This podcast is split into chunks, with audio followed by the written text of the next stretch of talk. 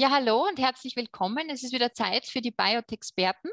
Und wie immer suchen wir nach interessanten Forschungsprojekten, die in irgendeiner Form auch mit unserem ähm, Alltag unser, und mit dem Alltag unserer Zuhörer in Verbindung stehen. Und da widmen wir uns heute ganz konkret einem Grundnahrungsmittel, das weltweit im Einsatz ist, nämlich der Reis. Und unser heutiger Experte dazu ist Dr. Tomislav Janava. Er arbeitet an der TU Graz und im AZIP am Institut für Umweltbiotechnologie und beschäftigt sich mit sogenannten Pflanzenmikrobiomen. Damit diese Pflanzen dann resistenter gegen äh, Krankheiten werden. Ganz herzlich willkommen. Dankeschön. Ähm, hallo. Ja, bevor wir jetzt auf den Begriff Mikrobiom näher eingehen, ähm, hätte man noch gern gewusst, warum brauchen die Reispflanzen Hilfe und wieso setzt du in deiner Forschung genau auf diese Pflanzen? Weil es gibt ja dann bei uns auch noch andere wie Weizen, Gerste, Mais. Warum genau der Reis?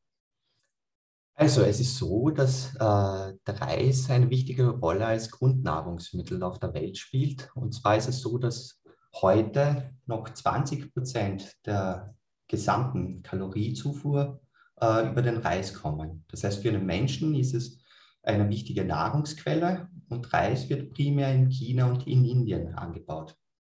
In meinem Fall spielt China vor allem eine Rolle, weil ich eine Gastprofessur in China habe und Reis dort eine wichtige Modellpflanze ist. Es ist aber auch so, dass heutzutage wird beim Reisanbau äh, viel auf verschiedene Chemikalien, also auf äh, Pestizide, Herbizide und so weiter gesetzt, also auch künstlicher Dünger um die Erträge dann äh, sicherzustellen, weil Reis von vielen Pflanzenschädlingen auch angegriffen wird. Das heißt, aus diesem Grund äh, haben wir uns Reis angeschaut, um vor allem nach Alternativen zu suchen, wie man solche Chemikalieneinsätze äh, reduzieren kann. Mhm. Und ist es bei Weizen, Gerste, Mais zum Beispiel dann ähm, besser oder ist es im Prinzip gleich, aber das Reis ist einfach der bessere Modellorganismus. Es ist so, dass ja auch bei anderen Getreidepflanzen äh, wird sehr auf äh, Pestizide und dann auch Herbizide gesetzt, um die Ernte äh, zu gewährleisten. Äh, es ist aber vor allem bei Reis so, dass er dann oft in dann tropischen und, und subtropischen äh, Regionen angebaut wird wo es besonders viele Schädlinge gibt. Deswegen wird bei Reis dann auch mehr, äh, werden bei Reis auch mehr Pestizide gebraucht. Mhm. Und wenn du sagst Pestizide, das sind ja im Prinzip Chemikalien. Ähm, was ist jetzt das Riesenproblem dieser Pestizide? Weil wenn sie die Pflanzen schützen, also das größte Problem äh, der Pestizide ist, dass sie sozusagen nicht nur die Pflanze selbst dann erreichen, sondern sich auch in der Umwelt ausbreiten. Und es ist so, dass mehr oder weniger alle gängigen äh, Pestizide werden in äh, allen möglichen Ökosystemen nachgewiesen. Das heißt, Pestizide werden heutzutage in äh, Gewässern äh, nachgewiesen, sie werden in äh, natürlichen hm, Wäldern und, und, und, und, sogar bis zu den Polen äh, können Pestizide nachgewiesen werden. Und es mhm. ist so, dass, dass nicht nur Pestizide, die äh, heute angewendet werden in der Natur, äh, wiedergefunden werden. Also es ist auch so, dass, dass man sozusagen die ganze, äh, dass die ganze äh, Geschichte des Pestizids, äh, in der ähm, Natur abgebildet ist. Und das betrifft vor allem jene äh, Chemikalien, die besonders persistent sind. Das heißt, wir finden heute noch äh, bestimmte Pestizide in der Umwelt, die vor 50 Jahren eingesetzt worden sind. Mhm. Das möchte man in, in, Zukunft vermeiden. Das heißt, man möchte vermeiden, dass äh, Pestizide einerseits in die Umwelt kommen, andererseits möchte man auch äh, vermeiden, dass sie sozusagen äh, nicht Zielorganismen äh, erreichen. Das heißt, Pestizide zielen darauf ab, äh, Schädlinge, Pathogene zu bekämpfen, aber sie haben auch dann Einflüsse auf andere Lebewesen. Das mhm. heißt, auf uns Menschen und auf Tiere können Pestizide dann auch eine negative Wirkung haben. Ja, weil sie flächendeckend dann wahrscheinlich auch Nützlinge schädigen. Ne? Also und auch für die Bienen und so weiter ist natürlich die Pestizidbehandlung richtig problematisch. Und wir wissen ja, wenn die Biene ausstirbt, dann haben wir sowieso ein massives Problem. Genau, das heißt, das war ein großes Thema, das dann auch viele dann äh, Umweltbehörden und, und, und ganze Staaten auf diese Problematik dann hingewiesen hat und, und wo man gesehen hat, also es muss sich etwas ändern und, und wir müssen auch äh, den Pestizideinsatz drastisch reduzieren, damit wir dann nachhaltig äh, unsere Nahrung anbauen und damit die Umwelt nicht geschädigt wird. Mhm. Und was ist jetzt die Alternative, die von euch vorgeschlagen wird? Wir haben vorher den Begriff Mikrobiom schon ganz kurz gehört. Was, was bedeutet Mikrobiom und wie funktioniert das? Genau, das heißt, wir auf der Umweltbiotechnologie und am HAZIP erforschen Möglichkeiten, wie man äh, Mikrobiome einsetzen kann, um äh, schädliche Substanzen zu ersetzen. Das Mikrobiom, das ist ein relativ neuer Begriff, umfasst alle Mikroorganismen in einem bestimmten Raum. Das heißt, ein Mikrobiom ähm, beinhaltet Bakterien, Archeen, äh, mikroskopisch kleine Pilze, Protisten. Diese sind alle Bestandteile des Mikrobioms. Und heutzutage kann man ganze Mikrobiome analysieren. Das heißt, man ist nicht mehr äh, eingeschränkt. Man, man, man, muss nicht mehr nur auf einen einzigen Mikroorganismus schauen, sondern man kann sich ganze Gemeinschaften anschauen, um Wechselwirkungen zwischen den äh, Mikroorganismen und auch die, der Wirtspflanze oder dem Wirtsorganismus im Allgemeinen zu untersuchen. Mhm. Und wie muss man sich das vorstellen? Das heißt, diese Mikrobiome gibt es schon von Haus aus oder muss man die irgendwie ähm, ähm, diese Gruppen von Bakterien, Pilzen und so weiter, muss man die irgendwie zusammensuchen und dann äh, entsprechend züchten? Oder wie, wie funktioniert dann quasi diese, diese Anwendung einer Pflanze, damit es auch wirklich funktioniert? Es ist so, dass Mikrobiome natürlich vorkommen. Das heißt, auch wir Menschen haben unser eigenes Mikrobiom und parallel dazu ist es auch bei anderen äh, Organismen so, Tieren und auch Pflanzen, dass sie ihr eigenes Mikrobiom haben. Das heißt, äh, jeder, jeder höhere Organismus hat sein eigenes Mikrobiom, das er, das ihn äh, das ganze Leben über begleitet. Und heutzutage weiß man, dass dieses Mikrobiom und die Komponenten des Mikrobioms wichtige Funktionen erfüllen. Wir können äh, solche Mikrobiome analysieren. Das wird vor allem über Ho Hochdurchsatzmethoden dann gewährleistet, also zum Beispiel Hochdurchsatzsequenzierungen, mit denen man DNA und RNA sequenziert. Und heutzutage kann man die Gesamt-DNA, also das Gesamtmikrobiom, kann man über zum Beispiel Sequenzierungsmethoden dann erfassen, um es dann äh, zu analysieren. Und der Trend geht in die Richtung, dass man diese Mikrobiome nicht nur untersucht, also nicht nur äh, beschreibt, sondern dass man sie auch moduliert. Das heißt, in Zukunft geht es vor allem darum, dann Mikrobiome so anzupassen, dass sie eine äh, nützliche Rolle erfüllen für den Wirten. Also in meinem Fall äh, vor allem bei verschiedenen Pflanzen ähm, und wir möchten dann vor allem Mikrobiome äh, in diese Richtung modulieren oder auch managen, dass sie Pflanzen vor Pathogenen schützen oder ihnen wichtige äh, Nährstoffe zur Verfügung stellen.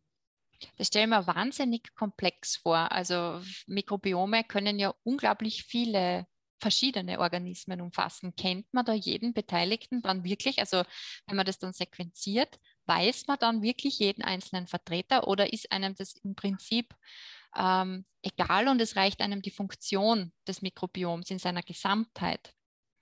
Oder ist es zum Nachjustieren wichtig, dass man, dass man das ganz genau kennt? Es ist so, dass, dass zum Beispiel Pflanzen werden von Hunderten oder auch Tausenden verschiedenen Mikroorganismen besiedelt und all diese Mikroorganismen sind Teil des Mikrobioms. Und heutzutage muss man sich vor allem darauf fokussieren, dass man sich sogenannte Key Player genauer anschaut. Also man muss solche Key Player identifizieren und diese schaut man sich dann äh, im Detail an, vor allem bezüglich ihrer Funktionen. Es ist noch immer nicht möglich, wird aber über Big Data-Analysen angestrebt, dass man sich wirklich jeden einzelnen Vertreter im Detail anschaut. Das heißt, in Zukunft werden wir uns das noch detaillierter anschauen können. Heute müssen wir uns noch auf die wichtigsten Vertreter, also solche Keyplayer, beschränken, die wir uns dann im Detail anschauen. Mhm. Und wenn man dann das Gleichgewicht verändert, ist es dann fürs Mikrobiom nicht schlecht oder äh, hat man da relativ viel Spielraum? Mikrobiome lassen sich äh, modulieren und es gibt da bestimmte Grenzen, die noch erforscht werden, äh, bis zu denen ein natürliches Mikrobiom modulierbar ist, ohne seine Gesamtfunktion zu verlieren. Mhm. Das heißt, wir beschäftigen uns auch damit, wie weit man Mikrobiome modulieren kann und wie man das machen kann. Mhm. Es gibt äh, Ansätze, die relativ dann sicher sind, also indem man zum Beispiel äh, Mikroorganismen aus einem guten, aus einem äh, förderlichen äh, Mikrobiom in eins überträgt, das äh, solche Funktionen nicht übernehmen kann. Das heißt, man überträgt aus einem natürlichen System in ein anderes natürliches System und dadurch kann man davon ausgehen, dass man sozusagen keinen äh, Schaden anrichtet und dass das Mikrobiom weiterhin funktionieren kann. Also sprich, ähm, es ist nicht zwingend nötig, dass sich ein Vertreter des Mikrobioms dann in seinem natürlichen Habitat wiederfindet, sondern dass er zum Beispiel ähm, irgendwo anders herkommt. Kann das auch sein? Oder, oder kommen die grundsätzlich immer aus dem Boden oder von, von irgendwelchen Pflanzen? Also man hat in den letzten Jahren gesehen, dass die Funktion meistens nur dann erhalten bleibt, wenn sie von einem entweder vom gleichen Wirtsorganismus stammen oder von einem ähnlichen Wirtsorganismus mhm. stammen. Das heißt, zum Beispiel bei Reispflanzen kann man davon ausgehen, dass man auch dann äh, Mikroorganismen von zum Beispiel Getreidepflanzen einbringen mhm. könnte. Es ist aber so, dass äh, es dann wahrscheinlich dann weniger sinnvoll ist, äh, nützliche ähm, Mikroorganismen aus marinen Ökosystemen hinzubringen. Mhm. Es könnte auch sein, dass solche Dem Mikroorganismen Meer sozusagen. Genau, mhm. mhm. genau.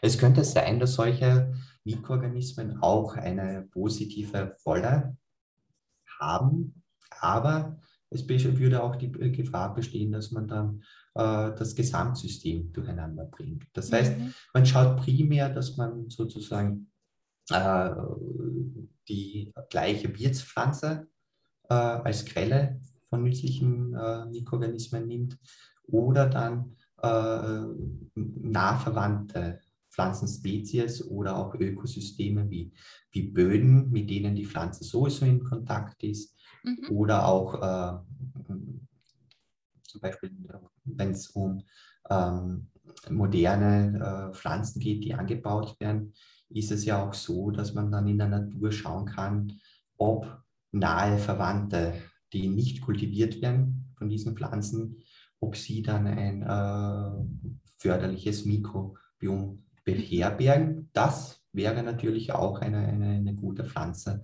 eine, eine gute Quelle, um äh, Mikroorganismen zu gewinnen. Mhm. Du hast vorher von Schlüsselvertretern im Mikrobiom gesprochen. Wer sind also die typischen ähm, Keyplayer im Mikrobiom für die Reispflanze konkret jetzt? In unseren Versuchen haben wir zeigen können, dass ein ganz bestimmtes Bakterium eine Schlüsselrolle im Mikrobiom einnimmt. Und zwar kommt dieses Bakterium im Sameninneren der Pflanze vor. Wir haben zeigen können, dass äh, ein Vertreter der gramnegativen Bakterien, Sphingomonas melonis, äh, diese Schlüsselrolle im Reissamen einnimmt. Und zwar, wenn dieses Bakterium in Reispflanzen vorkommt, dann kann die Pflanze später nicht an einer bestimmten Krankheit äh, erkranken, die weltweit sehr äh, verbreitet ist. Und in unserem Fall haben wir zum ersten Mal überhaupt bei einer Pflanze zeigen können, dass ein solches Bakterium vorkommen kann. Es ist zum ersten Mal gezeigt worden, dass im Sameninneren äh, ein Bakterium vorkommt, das dann die äh, Reispflanze schützt. Mhm. Und welche Krankheit ist es, von der du da gesprochen hast? Wie äußert sich die bei den Reispflanzen? Das heißt, die Krankheit wird äh, von einem bakteriellen Erreger hervorgerufen. Das heißt, wir haben es wieder oder auch mit einem Bakterium zu tun, das dann Krankheiten bei der Pflanze hervorruft. Das Bakterium heißt Burkholleria plantare und dieses Burkholleria plantare äh, breitet sich weltweit, weltweit aus und infiziert für Reispflanzen vor allem im, äh, in jungen äh, Stadien, das heißt während äh, der Keimung. Und es passiert dann zumeist, also die Folge ist zumeist, dass die Reispflanze abstirbt. Es ist aber auch so, dass dieser Erreger die Pflanze in späteren Stadien infizieren kann und das spielt dann eine wichtige Rolle für den Menschen. Das heißt, wenn die Reispflanze in einem späteren äh, Stadium infiziert wird, dann äh, überlebt sie äh, meistens diese Infektion, aber der Erreger äh, äh, breitet sich in der Pflanze aus und produziert ein Toxin. Das heißt, dieses Toxin ähm, wirkt sich dann leberschädigend auf den Menschen aus. Das mhm. heißt, dieses Pathogen Burkholleria plantare spielt sowohl für die Pflanze selbst als auch für uns Menschen als Konsumenten eine wichtige Rolle. Mhm. Das bringt mich gleich zu meiner nächsten Frage. Ähm, weil wir haben vorher schon gehört, also wenn man Pestizide in den Pflanzen, äh, also auf die Pflanzen aufbringt, dann äh, ist es auch für unser eigenes Mikrobiom natürlich ganz schlecht und auch für unsere Gesundheit. Und das Mikrobiom ist ja ein wesentlicher, äh, macht ja einen wesentlichen Beitrag für unsere Gesundheit auch. Ähm, inwiefern beeinflusst jetzt ein Mikrobiom, mit dem man die Reispflanze schützt, möglicherweise unser eigenes? Weil auch hier ist ja dann der, der Sinn der, dass, dass Schädlinge sozusagen ausgeschaltet werden. Ähm, kann das für uns in irgendeiner Form, wenn wir dann diesen Reis essen, gefährlich werden? Das ist eine sehr interessante Frage und vor allem deswegen, weil es dazu noch nicht Forschungsergebnisse gibt. Das heißt, das muss man sich in Zukunft im Detail anschauen, um, um das genau beantworten zu können. Aber es ist so, dass wir viele Indizien haben. Und zwar ist es so, dass wir wissen, dass der Nützling, also der, der, der Keyplayer Stingomonas melonis, kommt natürlicherweise in Reispflanzen vor. Das heißt, Stingomonas äh, äh, wird auch im Samen von anderen äh, Reispflanzen weltweit gefunden. Und deswegen können wir sagen, dass wir bereits dieses Bakterium mit dem Reis, den wir konsumieren, aufnehmen. Das heißt, mhm. wir wissen, er wird aufgenommen und, und das ist äh, auch bei äh, älteren Reiszüchtungen äh, gezeigt worden. Das heißt, wir können davon ausgehen, dass wir dieses Bakterium bereits seit äh, Hunderten von Jahren zu uns nehmen. Mhm. Es ist aber so, dass wir erst vor kurzem dieses Bakterium über Mikrobiomstudien identifizieren haben können. Das heißt, einerseits wird das äh, lange aufgenommen und andererseits haben wir auch den Wirkmechanismus entschlüsselt. Das heißt, wir wissen ganz genau, warum dieses nützliche Bakterium das Pathogen beeinflusst. Und zwar ist es so, dass der Nützling eine organische Säure produziert, die die ähm, Biosynthese des Toxins vom Pathogen inhibiert. Mhm. Und bei dieser organischen Säure wissen wir, dass sie in allen Lebewesen, die eine bestimmte äh, Aminosäure produzieren können, vorkommt. Mhm. Das heißt, diese, äh, wir als Menschen sind mit diesem Wirkstoff, der äh, vom äh, nützlichen Bakterium ähm, produziert wird, äh, durchgehend, also tagtäglich konfrontiert. Mhm.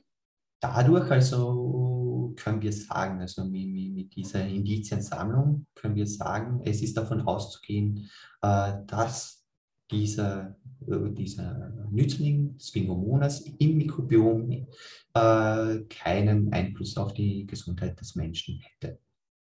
Da ist wahrscheinlich dann auch, ähm, wie zum Beispiel in der Pharmazie, ein gewisser Zulassungsprozess oder sowas in die Richtung notwendig, bevor man das dann ähm, breit anwenden kann. Ist das richtig? Das stimmt. Also es ist so, dass äh, es einer äh, Zulassung bedarf, um solche äh, Mikroorganismen in der Landwirtschaft einzusetzen. Mhm. Derzeit ist es so, dass diese Zulassungen sehr kompliziert sind. Das heißt, man muss dann äh, bestimmte äh, Prozesse äh, durchlaufen. Das heißt, man muss dann wirklich zeigen, dass dieser Mikroorganismus nicht für den Menschen und auch nicht für die Umwelt schädlich ist. Und es ist so, dass solche Prozesse dann äh, mit mm, jenen äh, gleichzustellen sind, wo es um die Zulassung von neuen Chemikalien geht. Das heißt, das ist ein äh, langwieriger und kostenaufwendiger Prozess, äh, um eben sicherzustellen, dass die Anwendung sicher ist. Mhm. Wie lange schätzt du, ist die Dauer dieses Prozesses? Also wann können wir damit rechnen, dass man das dann wirklich auch anwenden kann in der Landwirtschaft?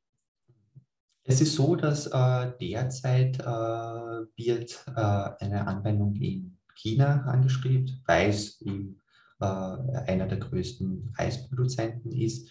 Und es ist damit zu rechnen, dass es vorerst weitere äh, Feldversuche geben wird und erst danach dann äh, eine Zulassung angestrebt wird. Das heißt, erst wenn im großen Rahmen gezeigt wird, dass es dann mit Pestiziden konkurrieren kann, weil es gibt ja auch diese ökonomische Seite, das heißt, man muss dann sehen, ob das mit äh, verfügbaren äh, äh Produkten äh, konkurrieren kann. Erst wenn, wenn das gezeigt wird, wird eine Zulassung angestrebt und diese äh, dauert dann im Fall ein bis zwei Jahre bei, bei, bei solchen Anwendungen. Mhm.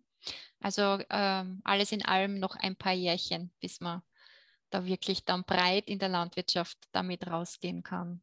Mhm. Genau, falls alles gut verläuft und, und falls wir dann, dann in Zukunft zeigen können, dass, dass es äh, besser wirkt oder zumindest gleich gut wirkt wie herkömmliche Pestizide, dann können wir damit rechnen, dass es in ein paar Jahren dann, dann wirklich zum Einsatz kommt. Das wäre uns natürlich zu wünschen, weil das klingt ja wesentlich umweltfreundlicher, als es bisher die Pestizide tun. Ähm, was mich noch persönlich interessiert, ähm, du hast gesagt, du hast eine Gastprofessur in China und hast dann natürlich auch äh, persönliche Erfahrungen mit Forschung in China gemacht. Wie funktioniert Forschung in China? Ist das anders oder mh, mm, aber was sind so deine Erfahrungen äh, in der Forschung in China?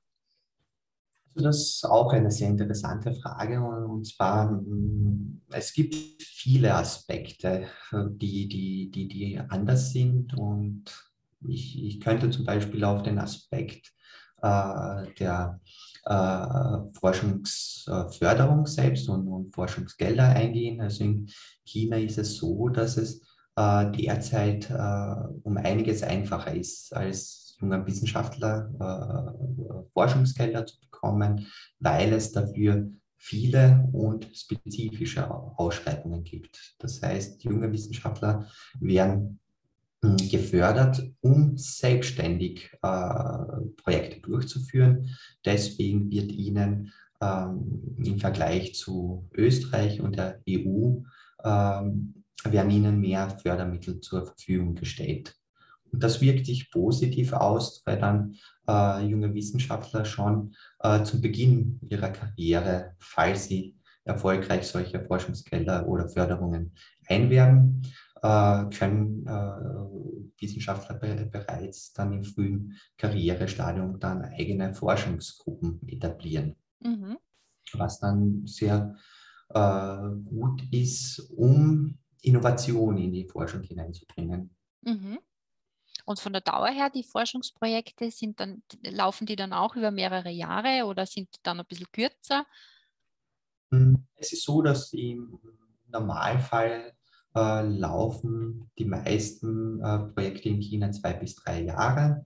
Das heißt, das ist dann durchaus vergleichbar mit der mhm. Dauer von Projekten, die es in Österreich und in Europa gibt. Mhm. Ein Unterschied ist, dass ähm, vor allem in Europa, das jetzt von der Größe her mit, mit äh, China vergleichbar ist, wird sehr auf äh, Konsortien gesetzt in der Forschung. Das heißt, äh, Konsortien sind äh, größere Gruppen an äh, Wissenschaftlern, die gemeinsam äh, Fördergelder einwerben und sich dann gemeinsam mit einem Thema beschäftigen.